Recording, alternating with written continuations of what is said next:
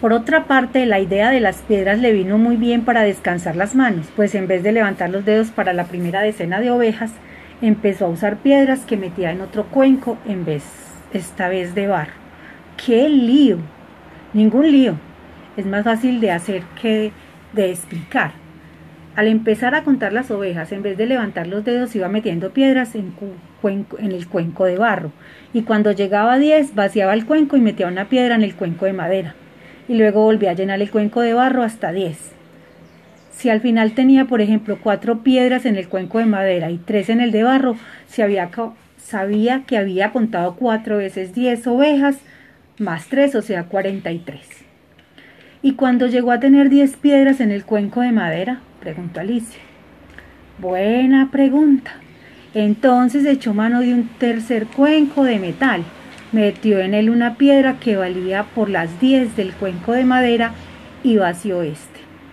O sea que la piedra del cuenco de metal valía por 10 del cuenco de madera, que a su vez valían cada una por 10 piedras del cuenco de barro. Lo que quiere decir que la piedra de cuenco de metal representaba 100 ovejas, dijo Alicia. Muy bien, veo que has captado la idea.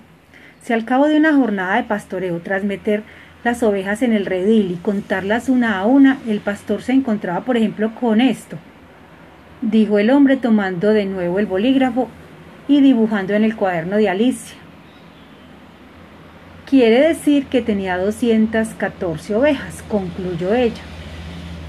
Exacto, ya que cada piedra del cuenco de metal vale por 100, la del cuenco de madera vale por 10 y las del cuenco de barro valen por una. Pero entonces al pastor le regalaron un bloc y un lápiz. No puede ser, protestó Alicia. El bloc y el lápiz son inventos recientes. Los números se tuvieron que inventar mucho antes. Esto es un cuento, Marisabidilla, y en los cuentos pueden pasar cosas inverosímiles. Te hubiera dicho que entonces apareció una con una varita mágica, no habrías protestado, pero mira cómo te pones por un simple bloc. No es lo mismo, en los cuentos pueden aparecer hadas, pero no aviones ni cosas modernas. Está bien, está bien, si lo prefieres, le regalaron una tablilla de arcilla y un punzón.